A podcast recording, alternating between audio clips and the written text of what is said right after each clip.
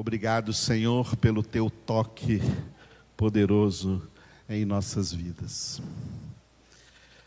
Na segunda parte da nossa congregação de ceia nessa manhã, vamos meditar no versículo 31 do Salmo 69. Eu quero oferecer este versículo por todas as pessoas enfermas, para que elas sejam curadas em nome de Jesus. Enfermos de Covid, enfermos de qualquer outra enfermidade. Amém? Vamos pedir a cura divina sobre todos, em nome de Jesus. Se você conhecer alguém enfermo, coloque ele nas suas orações nesse momento. Nem precisa falar os nomes aqui, porque o Senhor conhece um a um e vê a dor, vê o sofrimento de cada um e é poderoso para curá-los durante essa ministração. Vamos orar também por cada irmão e irmã que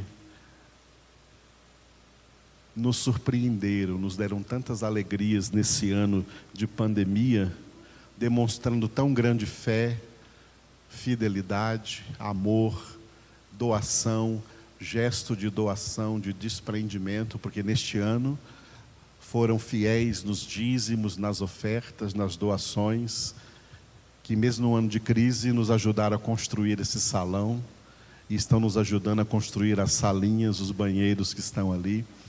Eu louvo ao Senhor, porque verdadeiramente nós temos conosco irmãos, tanto de perto como de longe, que têm sido fiéis e generosos nas suas doações. Vamos orar por todos, né? Nós estamos aqui, quem está aqui presencialmente passou ali pela construção das salinhas, dos banheiros, logo isso estará tudo pronto. E vamos estar orando para que todos sejam vacinados nesse próximo ano. Amém? Que no próximo ano, né, ao invés de feliz ano novo, seja feliz vacinas novas. E todo mundo seja vacinado para que a gente possa estar imunizados dessa enfermidade que levou tantas vidas.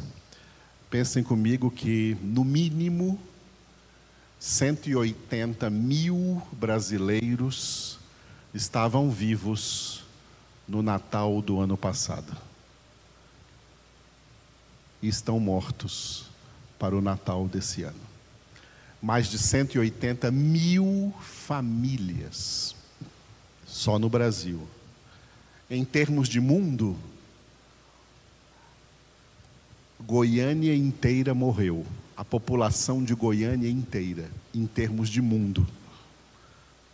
Praticamente é, um milhão e meio de pessoas mortas no mundo pela Covid-19.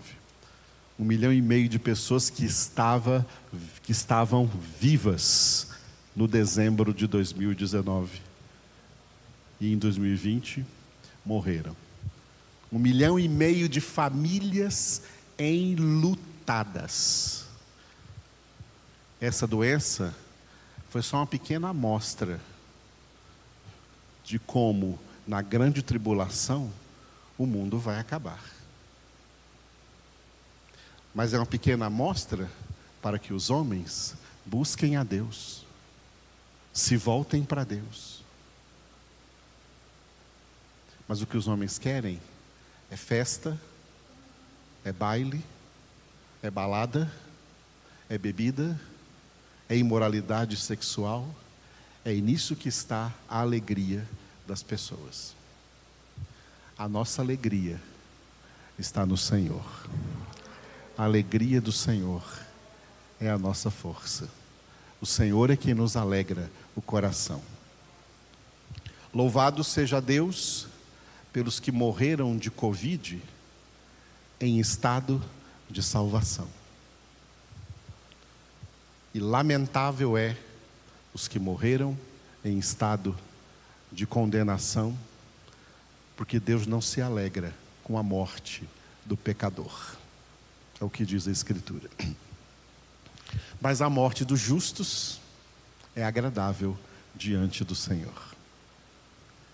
Porque, para quem está em Cristo, não importa que tipo de morte morra, o viver é Cristo e o morrer é lucro. Aleluia. Então, os santos de Deus que por acaso esse ano morreram de Covid, já estão descansando no paraíso, esperando a ressurreição. No paraíso não tem nada de Covid. Aleluia. Não tem mais aquilo que pode matar o seu corpo, Jesus disse. Tem mais aquele que pode lançar o seu corpo e a sua alma no lago de fogo e de enxofre. É esse deveis temer. Vamos orar também então por essas famílias enlutadas neste ano de 2020. Em nome de Jesus. Amém? Muito bem, então, Salmo 69, versículo 31, o título é Sacrifício agradável. Tem sacrifícios que agradam a Deus e sacrifícios que não agradam a Deus. Nós temos que aprender o que é sacrifício agradável a Deus. Bom, Davi está dizendo aqui neste versículo 31, que é uma continuação do 30 de ontem, onde ele falou de louvar e exaltar a Deus. Louvar e exaltar a Deus, será isso muito mais agradável ao Senhor do que um boi ou um novilho com chifres e unhas. Repetindo, será isso muito mais agradável ao Senhor do que um boi ou um novilho com chifres e unhas. Bom, na antiga aliança, Davi vivia na antiga aliança e existiam ali sacrifícios de animais, né? de bois, de ovelhas, de cordeiros, de carneiros, etc. Na nova aliança, esses sacrifícios foram abolidos. Na nova aliança, só existem dois sacrifícios agradáveis a Deus. Só dois. Dois sacrifícios agradáveis a Deus. Nenhum deles mais envolve matar animais, sacrificar animais. Não. Isso foi para a antiga aliança. Na nova aliança, dois sacrifícios.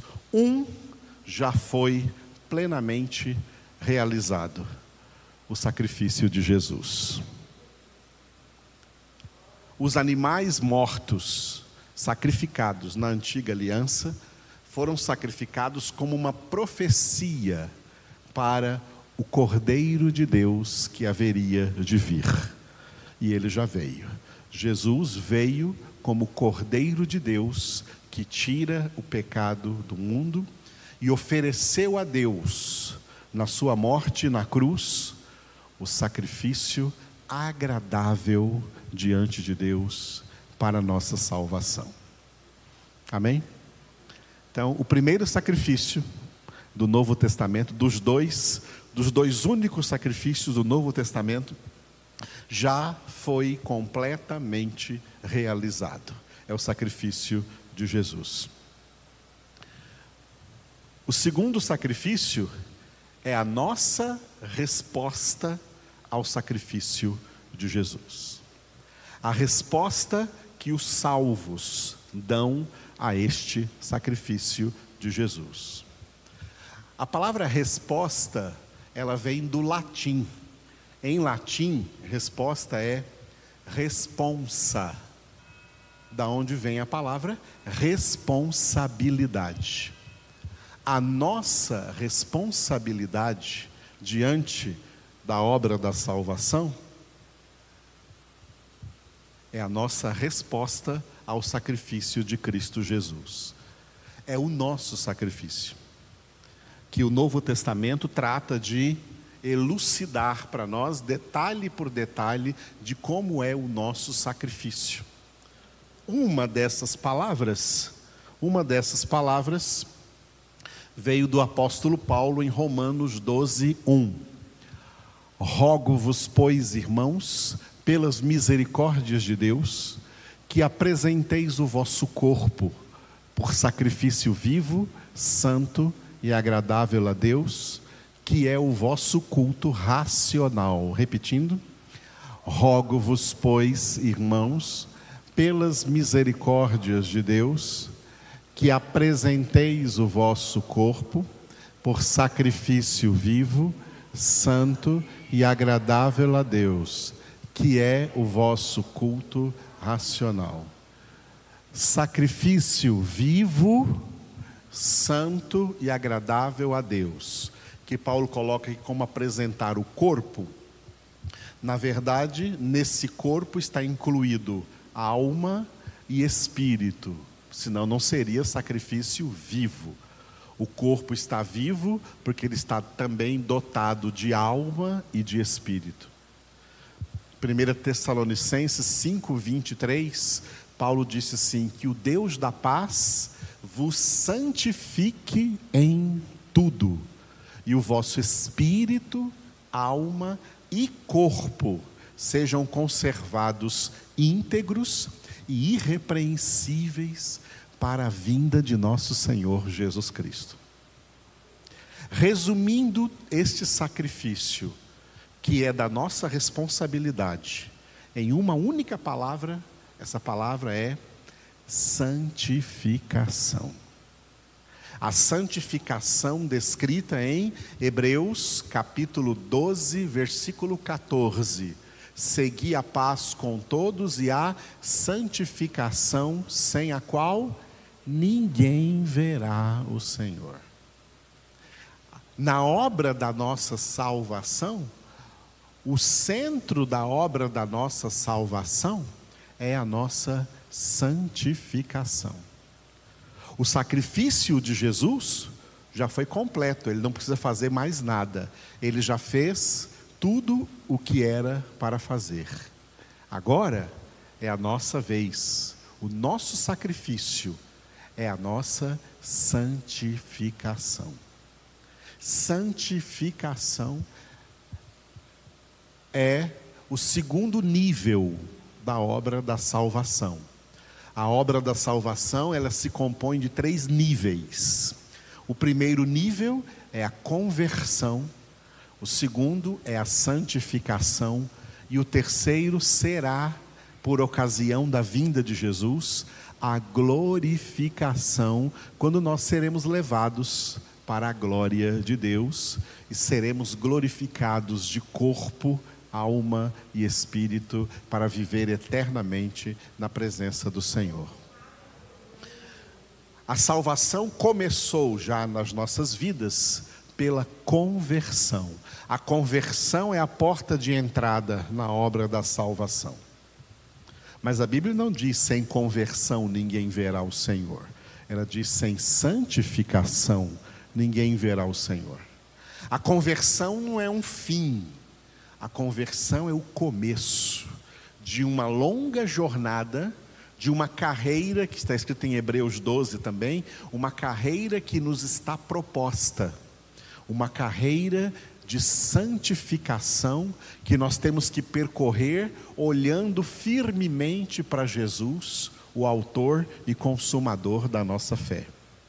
Essa carreira que nos está proposta é o segundo nível da salvação, que é a santificação, sem a qual ninguém verá o Senhor. Pessoas convertidas, mas que não se santificam, são pessoas que perderão salvação. Existem esses dois grupos nas igrejas: pessoas que ganham e perdem salvação, e pessoas que ganham e jamais perderão salvação. Pessoas que ganham e perdem salvação são pessoas que foram convertidas, mas acharam que a conversão era tudo e não se santificam.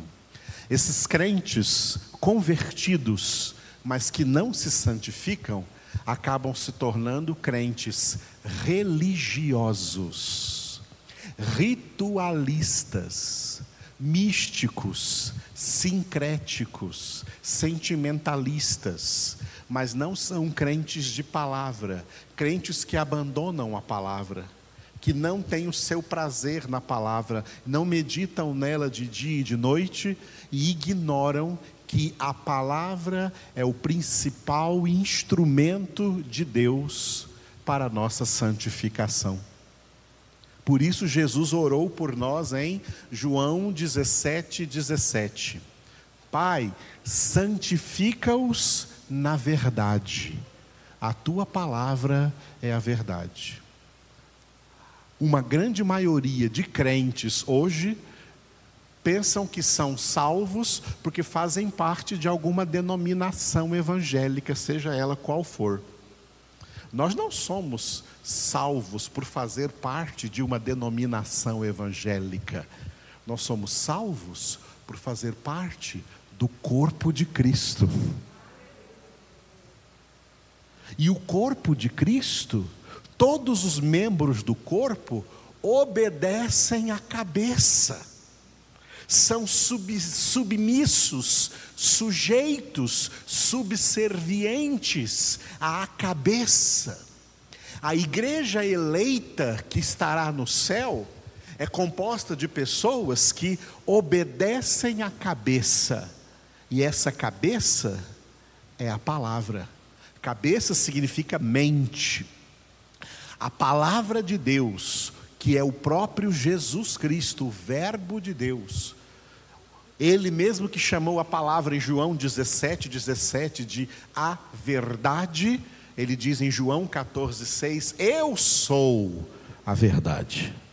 Eu sou o caminho e a verdade e a vida, e ninguém vem ao Pai senão por mim. Ninguém vem ao Pai senão por esta verdade, que sou eu, Jesus Cristo. Tem muita gente que teve uma conversão, mas não está tendo nenhuma santificação. E o primeiro motivo pelo qual não estão tendo santificação é porque se tornaram crentes sem Bíblia, evangélicos sem evangelho. Crentes sem palavra de Deus, e achando que são crentes, que são filhos de Deus e que já estão salvos, porque o nome deles está no rol de membros de uma denominação, seja ela qual for, evangélica, e nessa denominação ele vai todo domingo, bonitinho, ele dá o seu dízimo, sua oferta, ele participa da ceia. Mas como é a sua vida no dia a dia? de segunda a domingo, como é o seu comportamento, como é a sua conduta em casa, ou fora de casa, no meio da sociedade, seja no trabalho, seja numa faculdade, seja numa escola, ou em qualquer outro lugar da sociedade aonde ele comparece e manifesta o seu modo de viver.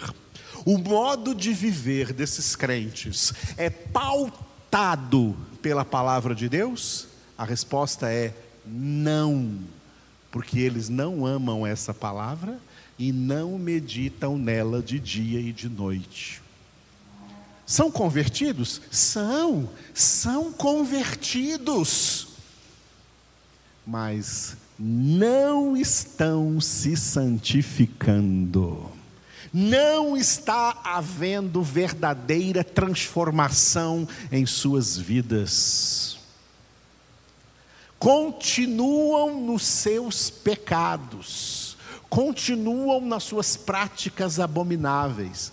Continuam uns na mentira, outros na soberba, outros na, na inveja, outros nos ciúmes, outros na fofoca, outros na maledicência, desandando a sua língua contra pessoas, falando palavrões, continuam irando-se e pecando, colocando o sol sob a vossa ira e dando lugar ao diabo em suas vidas, continuam em imoralidade sexual, a imoralidade sexual está devastando as denominações evangélicas, tanto em meio a evangélicos solteiros que estão tendo relações sexuais por aí, como também evangélicos casados que estão sendo infiéis no matrimônio, estão cometendo adultério, e isso alcança até os púlpitos das igrejas. As igrejas estão cheias de iniquidade, porque a palavra que poderia santificá-la foi retirada da igreja.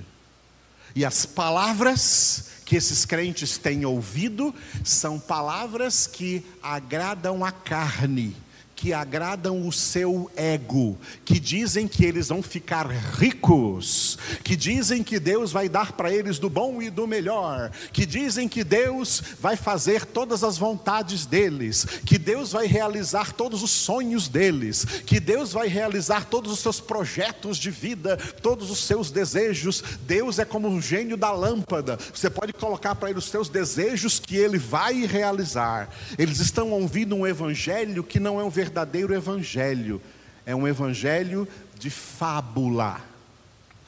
Eles estão apegados às fábulas e rejeitando a verdade.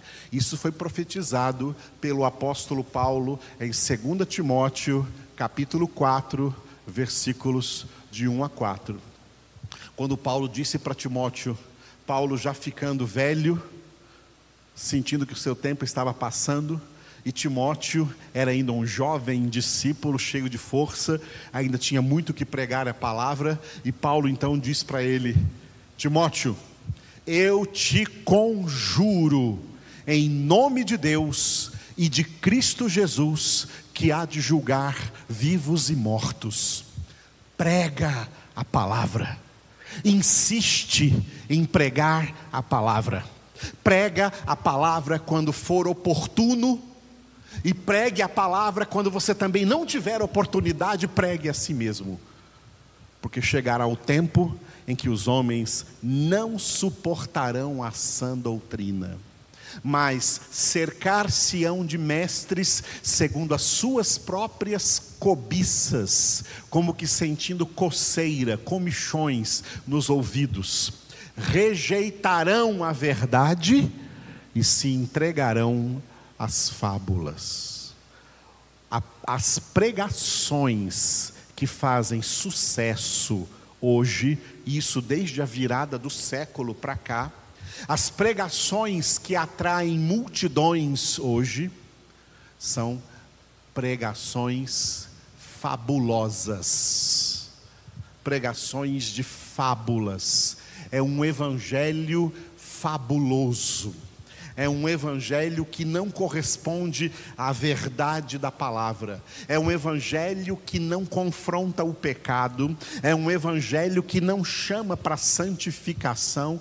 Eu fico abismado de perceber, e eu sei disso como pastor e como professor também de teologia e como conhecedor de como as igrejas andam, eu estudo o comportamento das igrejas, das pregações e como como as pessoas estão cada vez mais, as pessoas das igrejas cristãs, cada vez mais afastando-se da verdade afastando-se da palavra de Deus e com grandes gritos de aleluia e de glória a Deus, achando que estão no caminho certo quando estão se desviando do caminho.